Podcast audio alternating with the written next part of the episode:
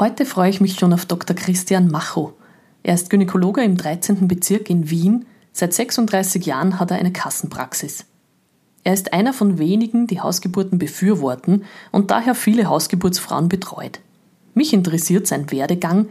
In 36 Jahren hat sich ja geburtshilflich einiges getan und wie er zu den Themen Ultraschall, Pränataldiagnostik und Kaiserschnitt steht.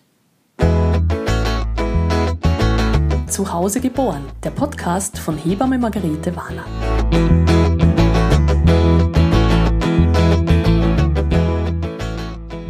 Lieber Christian, danke, dass du dich da äh, zur Verfügung stellst für meinen Podcast. Es ist mir eine Ehre, dass du da heute mein Gast bist. Vielleicht ist es besser, du stellst dich selber vor, damit ich nichts vergesse, was ich zu dir dazu sagen soll. Ja, also ist jetzt die Frage, auf wessen Seite die Ehre liegt. Nicht, weil eingeladen zu werden, ist natürlich auch sehr schön. Das ist sehr lieb. Weil das würde ich voraussetzen, dass jetzt irgendwer neugierig drauf ist, was ich zu sagen habe. Nicht? Also ja, das ist, ja, ist ganz sicher also so, keine ist, Frage. Ist die Ehre sicher auch auf meiner Seite. Ja, vorstellen. Ich, mein Name ist Christian Macho. Ich bin niedergelassener Frauenarzt und Geburtshelfer seit 1987. In diesem Jahr habe ich hier die Ordination von meinem Vater übernommen habe mich also ins gemachte Nest gesetzt und das weiter ausgebaut und werke hier seit mittlerweile 36 Jahren, wow. gut gerechnet, ja. Mhm. ja. Also die Hakler-Regelung, die habe ich schon überschritten. Überschritten. Ja.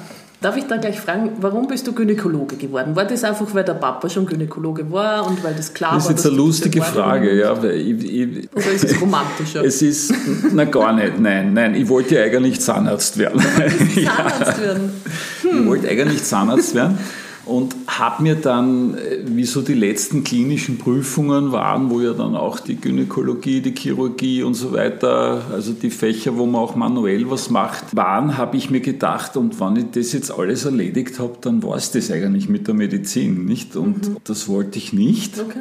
Und dann habe ich überlegt, was machst du? Chirurgie würde mich sehr interessieren, aber ein bisschen Chirurgie geht ja in der Gynäkologie auch und in der Gynäkologie tue ich mir vielleicht leichter, wenn das von der Praxis ausgeht und nicht mit einer Anstellung im Spital.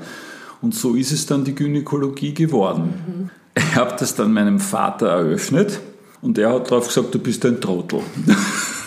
ähm, also war ja. er nicht so glücklich in seinem Beruf? Natürlich war er. Na, er ja, dem hat es gereicht, Dem einfach damals schon, ja. Mhm, okay. Und ich muss ehrlich sagen, es war damals auch sicher weniger, ich sage jetzt salopp lustig als heutzutage. Mhm. Die haben keinen Ultraschall gehabt. Wie mein Vater angefangen hat, hat es nicht einmal einen Pappabstrich gegeben. Mhm, Wahnsinn. Ja? Ja, kein Mutter-Kind-Pass, kein Ultraschallgerät, nichts. Ja? Also, und er, er ist aber dann auf der Schiene auch in den letzten Jahren geblieben. Er hat dann nicht mehr den Löffel gehabt, da irgendwas zu mhm. ändern noch oder sich zu verbessern technisch. Das stellen wir vor, das war sicher Fahrt. Ja, war vielleicht ein, ein anderes Aber in Wahrheit, er hat sich, glaube ich, sehr gefreut, mhm. ja. dass ich die Ordination übernommen habe. Ja. Und ja, ich auch, ich habe mich auch gefreut. Ja, na klar. Das heißt, du warst eigentlich nie angestellt in einem Krankenhaus, oder schon? Ja, nur für die Ausbildung. Für die Ausbildung, Ich ja. war dann einige Monate noch als fertiger Facharzt, wo ich die Ordination schon hatte dann, noch bei den Barmherzigen Brüdern im Eisenstädter Krankenhaus, mhm.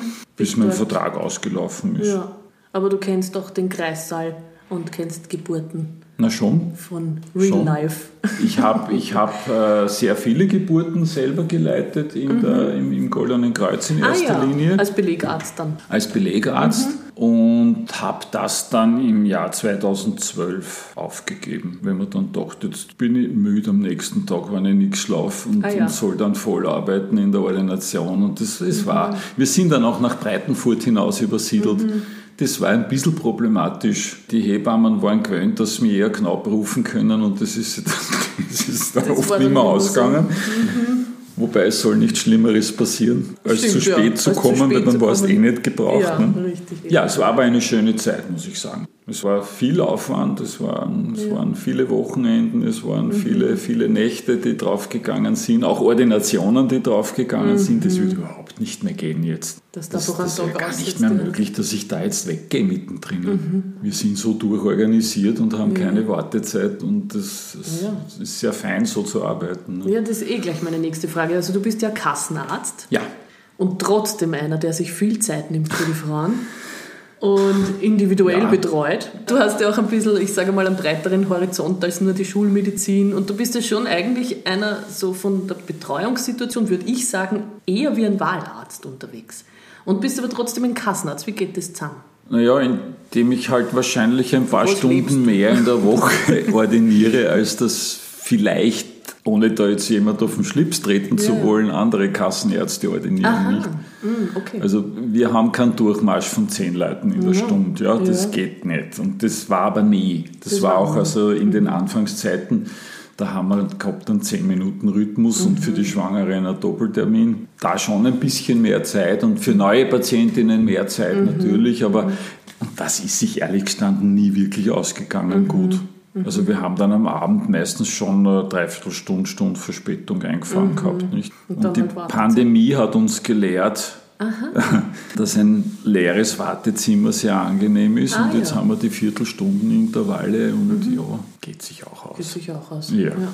Du betreust ja auch Frauen bei Kinderwunsch.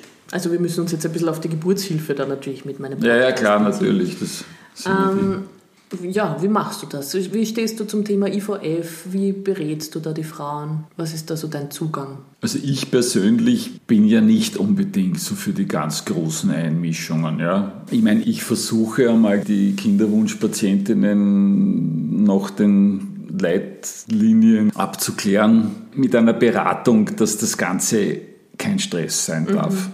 Wobei das natürlich schwierig ist, nicht? Weil du weißt, der Kinderwunsch kommt immer später mhm. und es wird immer schwieriger dadurch, mhm. weil die 5, 6, 37-Jährige wird halt nicht mehr so leicht schwanger wie die 25-Jährige. Mhm. Und auf der anderen Seite sehen die schon den 40er leuchten mhm. und, und kriegen, jetzt muss das schnell gehen, mhm. nicht? Und das geht gar nicht. Und das versuche ich einmal zu vermitteln. Die meisten wissen es eh, aber es ist halt so. Ne? Naja, und dann mache ich halt die übliche Abklärung, nicht, dass man halt einmal den Hormonstatus machen lässt, während der Regel und in der zweiten Zyklushälfte, dass mhm. man das Progesteron auch, was ja oft der Hund ist bei mhm, dem Ganzen, genau. überprüft hat. Und dann sage ich den Damen immer, sie sollen ihrem Partner tief in die Augen schauen und ihm vermitteln, dass er zum Urologen gehen muss. Mhm. Das ist oft der schwierigste Punkt, weil die Männer sich zieren, die haben immer Angst, dass dann noch herauskommt, dass sie das schuld sind und, und womöglich da ihre Männlichkeit in Frage gestellt wird. Nicht? Aber mhm. es ist viel besser geworden. Generation jetzt ist ja, da schon ein bisschen ja, aufgeschlossen. Ja, schon, mhm. wesentlich aufgeschlossener. Ja. Wann Was? kommen so die Schwangeren das erste Mal zu dir? In welcher Woche? Ja. Naja, wir bestellen eigentlich in der achten Woche, weil das ja auch aus verrechnungstechnischen Gründen Na, günstig ja, ja. ist, weil ab dann ja der Ultraschall übernommen wird, von Mutter-Kind-Pass-Seite her. Außerdem finde ich sinnvoll, weil auch wenn dann die achte Woche erst eine siebte Woche ist, sieht man trotzdem schon eine Herzaktion, weil es ist immer unangenehm, wenn man sagt, na ja, wir sind zu früh, höchstwahrscheinlich sind wir zu früh, ganz sicher kann ich es nicht sagen, nicht? da muss ich ein zweites Mal schauen. Und das sind natürlich dann stressige Tage für die arme Patientin, die jetzt eine Woche oder zehn Tage warten muss, bis sie dann Gewissheit hat, ob das eh lebt oder nicht. Ne?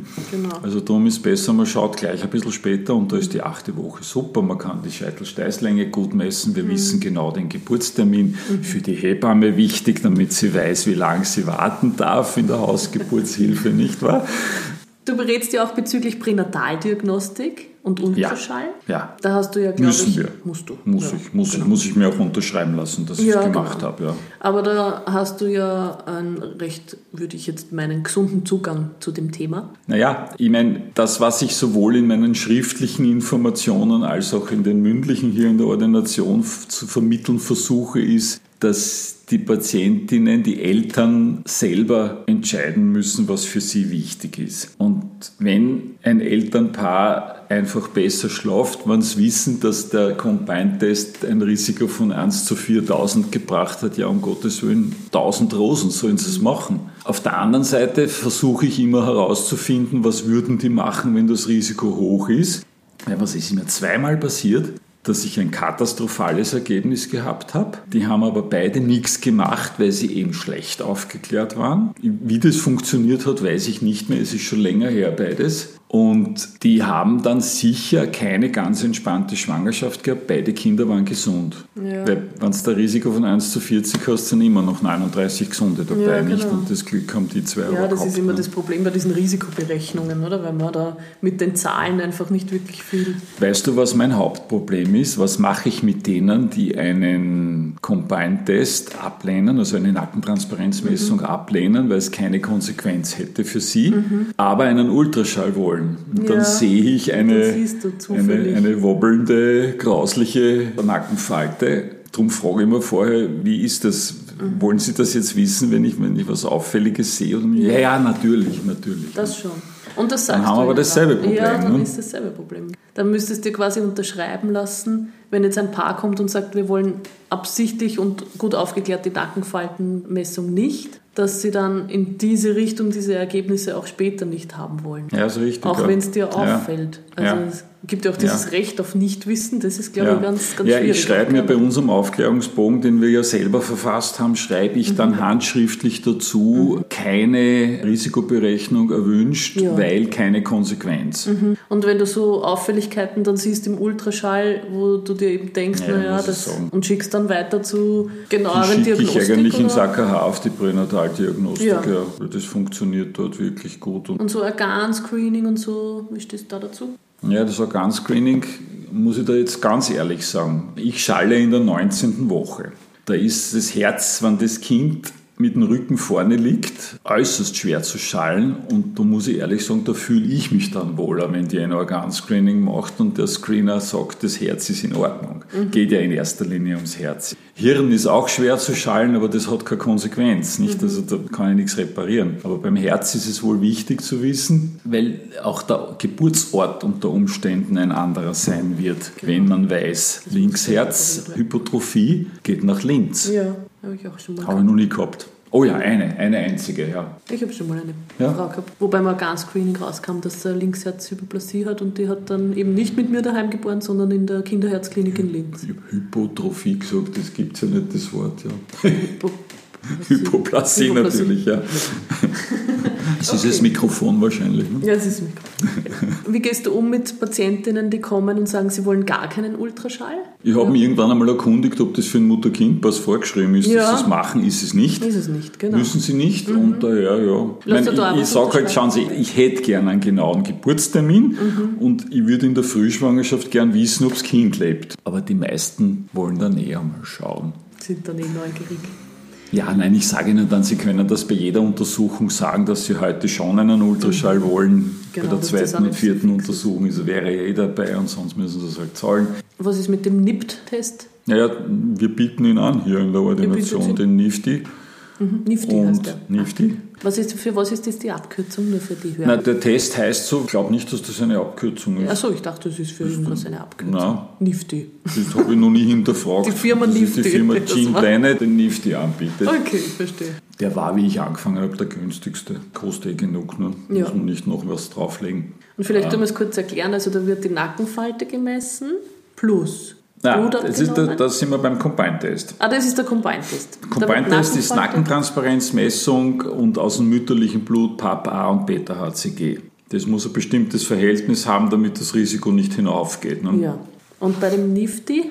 Der NIFTY ist eine Zählung und Analyse der zellfreien kindlichen Chromosomen aus dem mütterlichen Blut. Also das ist wirklich Hightech die auch sequenziert werden, die werden auch sequenziert ja. werden. Nein, Ultraschall muss man vorher machen. Nicht? Weil ich, hab, ich hatte leider vor kurzem den Fall, dass ich den Nifty gar nicht gemacht habe, weil im Ultraschall schon klar war, da ist was. Ah, das ja. war dann eine Trisomie 18. Mhm. Ich habe gedacht, das ist ein Turner-Syndrom, weil so ein Pterygium coli mhm. zu sehen war, mhm. aber es war Trisomie 18. Mhm. Und darum vorher immer Ultraschall, weil ich kassiere nicht über ja. 500 Euro für einen Test, der eigentlich unnötig ist. Ne? Ich verstehe. Aber da sieht man quasi den eigentlich kompletten Chromosomensatz vom Kind? Oder was sieht man da bei diesem Ergebnis? Die sehen erstens einmal, ob Trisomien vorliegen. Mhm. Das ist also das, was der Test am besten kann, weil das, okay. geht, das passiert durch die Zählung. Und das kann dann hochgerechnet werden und diese ah. Hochrechnung, die hat eine Treffsicherheit von über 99 Prozent mhm. bei den Trisomien. Mhm.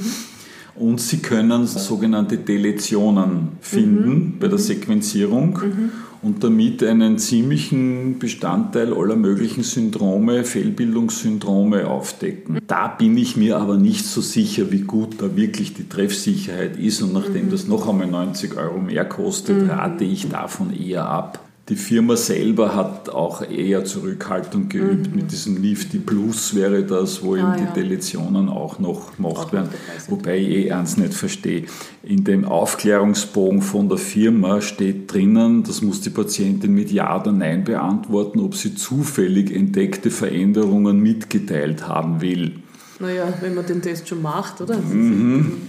Okay. Ansonsten so finde ich den Nifty Inso oder halt den NIPT insofern gut, als auch diejenigen, die einfach für ein gutes Ergebnis beim Combine-Test zu alt sind. Weil bei einer über 40-Jährigen kommst genau. du mit dem Risiko nicht mehr runter mhm. auf die erwünschten 1 zu 1000, mhm. dass die einen Test zur Verfügung haben, der die Schwangerschaft nicht gefährdet. Weil die haben eigentlich früher Stimmt. nur die Chance gehabt, eine Amniozentese machen zu lassen, ja. wenn der Combine-Test schlecht ausgegangen ist, was fast immer der Fall war in dem Alter. Und zahlt das dann die Kasse bei über 40-Jährigen? Nein, dem NIPT nicht. NIPT der Combine-Test wird ab 35 im Spital gratis mhm. ah, ja. angeboten. Okay. Was ist mit 3D-Schall, 4D-Schall? Wozu braucht man das? Frage ich mich auch. Sehr gut. Also ich habe ich hab eine 3D-Maschine. Ah, du hast das äh, Ich habe eine 3D-Maschine einfach aus dem Grund, weil der Schallkopf besser ist. Ja? Der ist besser als der normale Konvex-Schallkopf. Okay. Du schallst mit dem Schallkopf aber nicht 3D, sondern normal. Ich schalle normal, ja. Du ich schall, normal, schall normal mhm. 2D, äh, ja. ja. Natürlich kommen die, Anfragen, aber wir haben in unserer, ich weiß nicht, ob du unsere Aufklärungs ja, ja, hast eh gelesen einmal, mhm. da steht ja schon drinnen, dass das nicht gut ist, wenn man lang den Kopf vom Kind im Schallkegel drinnen mhm. hat, weil das tut den Kindern nicht gut. Und das siehst du auch im 3D, die schauen ja alle total krantig rein. Ja. Ja. Ich weiß nicht, ob das jetzt Einbildung ist von mir oder ob es wirklich so ist, aber es kommt natürlich die Frage, und ich sage ja, bitte gern, wenn das Kind gut liegt, wenn es günstig liegt, dann machen wir das, aber sonst, ich, ich probiere es nicht lang jetzt. Mhm. Ja, ja, ja, ja, ist in Ordnung. Aber hat das diagnostisch irgendwelche Vorteile oder ist das reines Babywatching? Spaltbildungen Spaltbildung. würde man besser sehen können. Und ja, es ist Babywatching. Es ja. ist Babywatching. Ich meine, man könnte es hochwissenschaftlich betreiben. Du kannst im Prinzip Herz eine Volumendatei machen mit einem 3D und die einem Experten schicken, dass er sich dort jede einzelne Herzklappe und die Strömungsgeschwindigkeit an allen, ja, das ist eigentlich nach wie vor Zukunftsmusik, mhm. aber das wäre dann ein sinnvoller Einsatz eines 3D-Ultraschalls, mhm. dass du nicht die Patientin irgendwo hinschicken musst, mhm. sondern einfach ihre Datei wohin schickst ja. und das wird von einem Experten befundet. Und 4D gibt es ja auch schon, oder? Na, 4D ist ja nur 3D in Bewegung. Ne? Ach so. Die vierte Dimension ist dann die Bewegung, die Bewegung, und man schaltet eigentlich immer 4D, wenn man ja. 3D sagt. Ich verstehe. Das ist eigentlich 4D. Es ist nur eines, wenn man wirklich glaubt, das Kind wirklich super gut eingestellt zu haben, dann kann man auf 3D umschalten, weil das Foto wird dann schärfer, wenn die Bewegung weg ist. Ja, ja, ich verstehe. Nächste Frage. Jetzt wird es heikel. Na, weiß ich noch nicht. Wie stehst du zum Thema Hausgeburt? Ich habe, was Hausgeburt betrifft, eine totale Entwicklung hinter mir, weil ich habe vor 30 Jahren sicher auch noch geschrien, um Gottes Willen bloß das nicht. Das spannend. ist lebensgefährlich. Ja. Mhm. Und Wie kam es zu der Entwicklung? Könnte gut sein, dass du das heute genauso noch sagen könntest. Ja, betrifft ja auch die meisten Kollegen. Ne?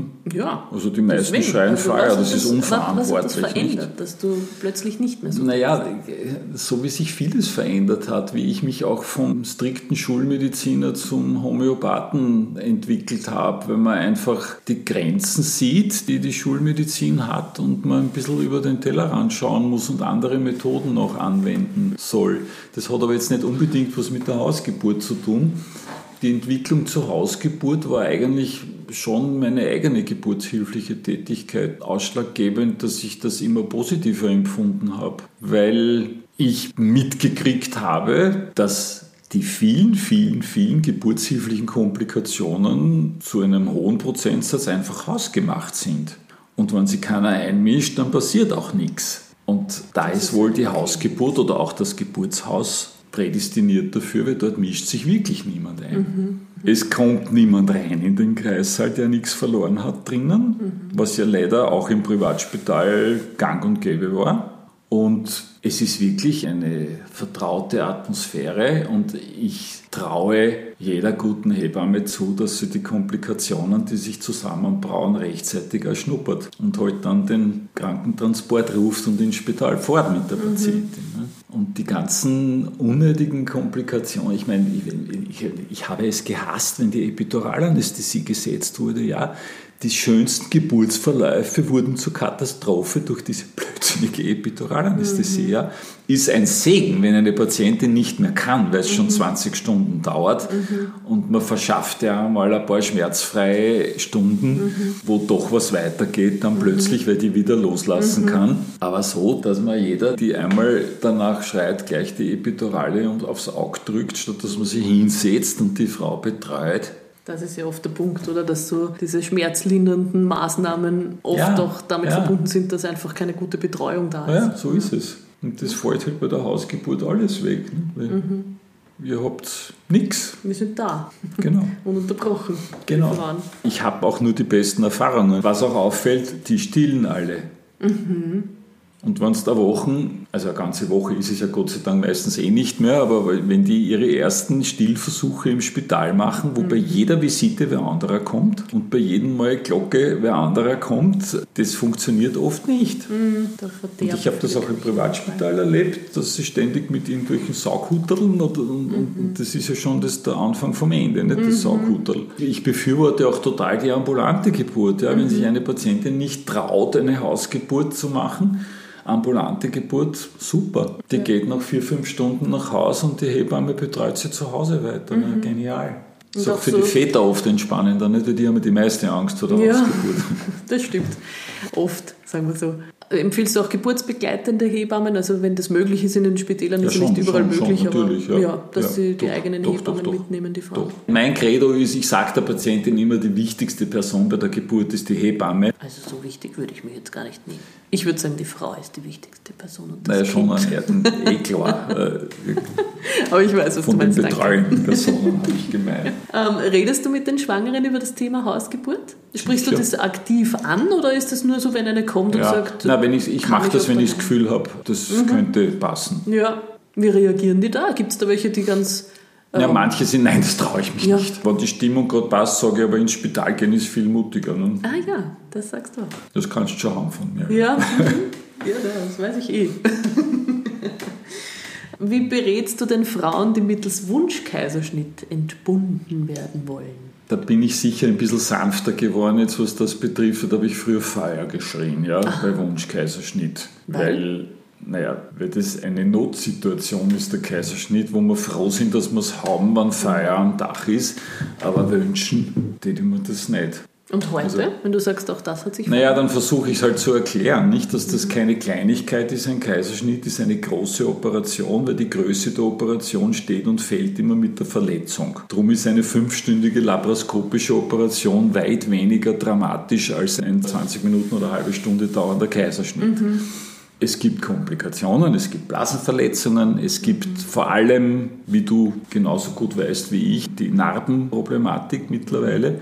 Trotz Maxonschlinge sind die Narben manchmal deheszent, dann kann mhm. sich wunderbar dort eine Schwangerschaft einnissen. Das ist lebensbedrohlich für mhm. die Patientin, wenn man es spät bemerkt. Und selbst wenn man es bemerkt, ist es kein Spaß, weil das oft sehr schwer zu lösen ist, dieses mhm. Problem. Ja, das die Folge, Folgegeschichten auch bei Folgeschwangerschaften mit der Plazenta, natürlich. die sich da in der Ja, natürlich, natürlich, ja. natürlich. Mhm. Und die ewige Angst vor der Uterusruptur. Ja. Naja, und das ist natürlich auch, der Wunschkaiserschnitt würde ja bedeuten, dass die ohne ohne angeweht zu haben, einen Kaiserschnitt kriegt. Und das ist einfach für die Entwicklung des kindlichen Immunsystems nicht gut, wenn die während der Geburt nicht mit der Keimflora aus dem Geburtskanal konfrontiert werden. Ne? Mhm. Wenn du dann sekundären Kaiserschnitt machst, weil einfach die Geburt nicht geht aus irgendeinem Grund, dann ist ja das trotzdem passiert bezüglich Geburtsverletzungen und nachgeburtlichen Kontrollen, weil die Frauen kommen ja zum Gynäkologen dann sechs bis acht Wochen nach Geburt, das ist mhm. so der Standardspruch. Hast du da irgendwie das Gefühl, dass sich was verändert hat in diesen Jahren deiner Praxis bezüglich Geburtsverletzung oder Senkung oder Nachsorge generell? Also Senkung gibt es sicher weniger als früher. Okay. Wobei das hat aber schon zu der Zeit besser zu werden angefangen, wie ich begonnen habe. Ich glaube, dass die Hebammen früher irrsinnig stark den Damm ausgedehnt haben in der Eröffnungsperiode mhm. schon. In der Eröffnungsperiode schon ich glaube schon, dass die Muskulatur dadurch Schaden genommen hat teilweise und dass mhm. deswegen sicher Versenkungen entstanden. Ich meine, wenn das Bindegewebe einfach schlecht ist, dann kannst du machen, was du willst. Ja. Mhm. Aber es wird sicher weniger geschnitten als mhm. früher.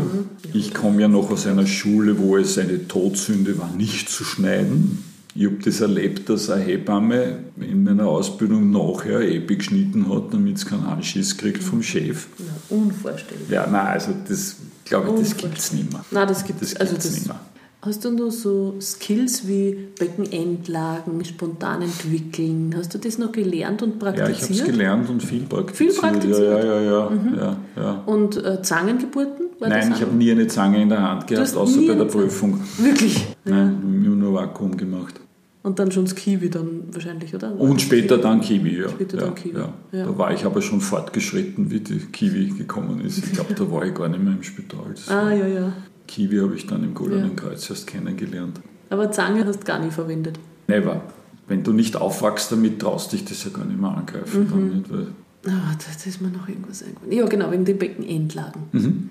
Wie berätst du da die Frauen? Naja, kommt darauf an, wo die zur Geburt angemeldet ist, weil in den meisten Spitälern brauchst du sie gar nicht beraten, weil da ist eh alles klar. Was ich Ihnen allerdings schon mit auf den Weg gebe, ist, lassen Sie sich bitte nicht 10 oder 14 Tage vor dem Termin das Kind bei Kaiserschnitt herauskommen, sondern warten Sie bis Wehen kriegen. Mhm. Das werden die aber nicht machen.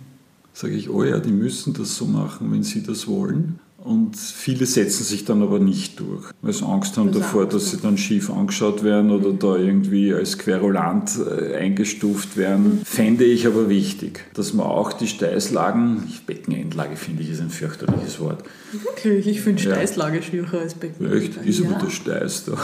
Das ist Steiß, aber der Steiß, das ist doch so ein altmodisches Wort, oder? Ja, vielleicht deswegen, ich bin ja so ein Dinosaurier. Ach so, ne? ja. ja ich sage Na gut, bleiben wir bei Beckenendlage. Ja dass das wirklich gescheit wäre, zu warten, bis die Geburt losgeht. Mhm. Aber es gibt ja ein paar Spitäler in Wien. Es gibt ein paar Spitäler. Also mein Hauptentbindungsspital ist zwangsläufig das St. Josef. Josef. Dort machen sie auch eine äußere Wendung. Mhm.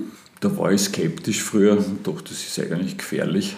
Schickst du die Frauen hin zur äußeren Wendung? Ich sage es ihnen schon, ja. sie sollen sich mit dem Dr. Altmutter in Verbindung setzen. Mhm. Ich weiß nicht, ob es noch wer macht, ich glaube schon. Mhm. Ja, Aber den Altmutter kenne ich halt am besten und sollen einmal reden mit ihm nicht. Aber ich meine, sie sind auch sehr vorsichtig. Also wenn der Kopf ein bisschen größer ist oder, oder das Kind überhaupt größer ist, dann mhm. machen sie es eh nicht. Das auch nicht. Und die anderen, es gibt ja noch das SMC Ost, was auch viele Becken entlang macht. Otterkring, ne? Auch. Otterkring auch. Schickst du dort auch hin dann? Oder? Naja, in dem Moment, wo entschieden wird, wo sie zur Geburt hingehen will, weiß ja noch nicht, wie das Kind liegen wird bei der Geburt. Ja. Und, dann noch das Spital zu wechseln, deswegen ist es wahrscheinlich schwierig. Ja. Aber beratungsmäßig absolut, ja. Dass das gibt. Und Zwillinge? Gibt es ja auch wenige Spitäler, wo die Frauen spontan gebären können? Du, ich habe eine Patientin, die hat im AKH monochoriale Zwillinge spontan geboren. Schau, schau. Mhm. Und Gestationsdiabetes. Na bumm. Mhm. Spontan geboren. Ja, brav. AKH, Wien. Ja, ja, AKH Wien. Ja. Super. Ja. ja, das AKH ist schon, die haben schon was drauf. Die haben ein junges ja, Hebammen-Team, die schon. sind sehr engagiert. Ja, die monochorealen Zwillinge, also die musst du ins AKH schicken, das mhm. nimmt gar kein Geht anderes Haus. Ja. Und, und die sind eigentlich voll betreut dort. Also mhm. die kommen wirklich nur um die Stempeln im Mutter-Kind-Pass. Sonst habe ich wenig zu tun. Ich meine, die Mütter wollen halt dann oft doch auch noch einen Ultraschall und vielleicht. Mhm. aber, aber ja. Ja. Ist auch okay so. Ja. Ja, die unkomplizierten Zwillinge betreue ich ganz normal. Ja. Letzte Frage. Letzte Frage schon.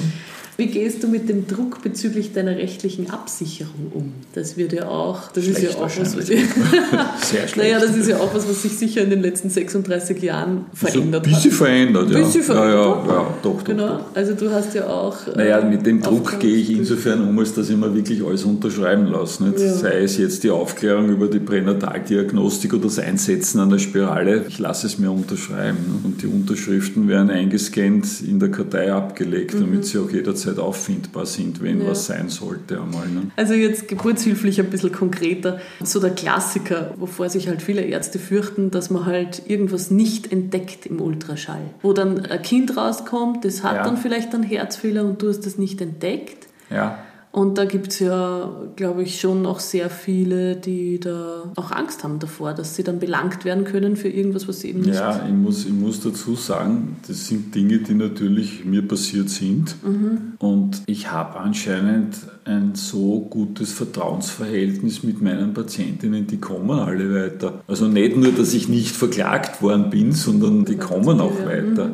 Mhm. Was sicher auch an den Kollegen zum Teil liegt, die es dann letztlich gefunden haben, weil sie sagen, okay, ist halt so, ja. Eine Transposition der großen Gefäße musst du in einem Routine-Ultraschall nicht erkennen können. Im Gegenteil, es ist sogar schwer, sie zu erkennen, wenn du weißt, dass es ist. Ah, spannend. Also so hast du noch nie irgendwie ein Problem gehabt Richtung nein, Klage? Nein, nein überhaupt nicht. Nein, nein, ich habe dreimal korrespondiert mit dem Patientenanwalt, das waren aber alles keine geburtshilflichen Sachen. Gynäkologische Und waren gynäkologische Sachen. Mhm. Da hat eigentlich ein Brief genügt immer von mir und die Sache war gegessen. Ja.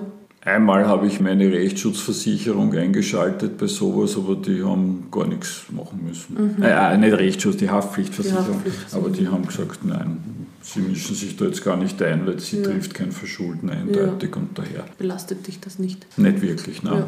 Jetzt sollte ich aber doch auf Holz klopfen, auch wenn das schlecht fürs Mikrofon stimmt, ist. Weil klopfen wir auf Holz.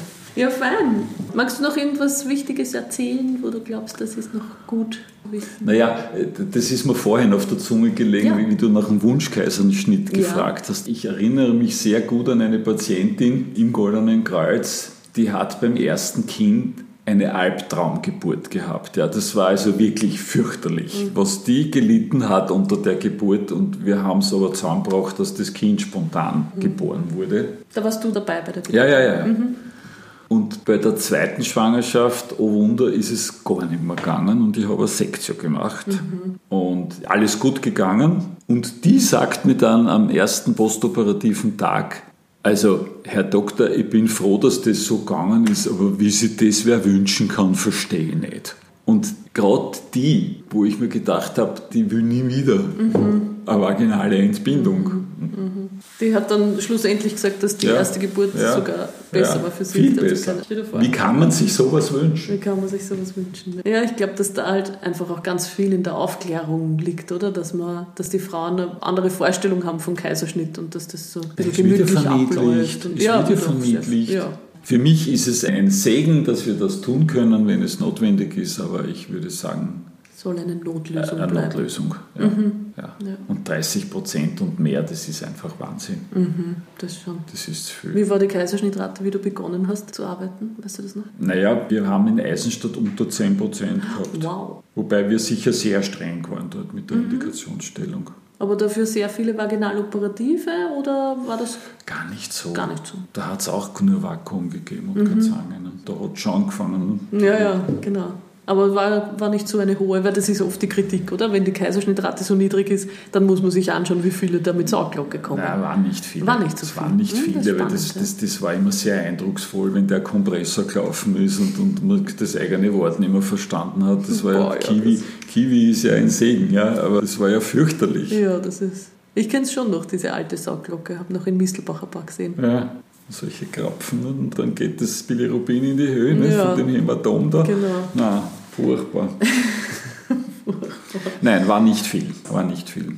Mhm. Aber wir mussten immer eine Epi schneiden. Mhm. Ja, Gott sei Dank ist da jetzt auch die mhm. Lehrmeinung schon eine andere und die Evidenzlage schon eine ganz gute. Ja, Gott sei Dank. Gut, dass Gott das erforscht Dank, wird auch. Ja, nein, das ist, ist, gut. Nämlich, wenn es reißt, reißt es auch mit der Epi. Gell? Also ja. das ist, und das ist dann furchtbar. Besser die Dinge lassen. Ich kann mich noch an Hebammen erinnern im Goldenen Kreuz. Da gab es ja ein paar Ärzte, die so verschrien waren, dass sie immer Epi schneiden. Die haben einfach die Schere versteckt. Gell? Mhm im unterm Tuch verschwinden lassen. Damit es ja nicht dazu Damit das ja nicht passiert. Ja, ja. Naja, super. Vielen Dank. Ja, ich danke. danke War lustig. Das, das Interview. Ja, voll sehr, sehr spannend. Auch so ein bisschen deine Geschichte da zu hören. Und ja, da war eh viel zu viel Raum dafür, oder? Das Nein, gar doch niemand. Doch, ja. Nein, das ist super. Ich finde das sehr spannend. Und ich bin mir ziemlich sicher, dass meine HörerInnen das auch sehr spannend finden. Ja, ich bin gespannt. Also, falls ihr das wirklich auch so spannend gefunden habt wie ich, dann gebt mir ruhig Feedback. Schreibt mir auf Facebook oder Instagram. Und wenn ihr Fan von meinem Podcast seid, dann könnt ihr auch eine Mitgliedschaft abschließen unter steadyhq.com slash zuhause geboren. Ich würde mich sehr freuen. Danke.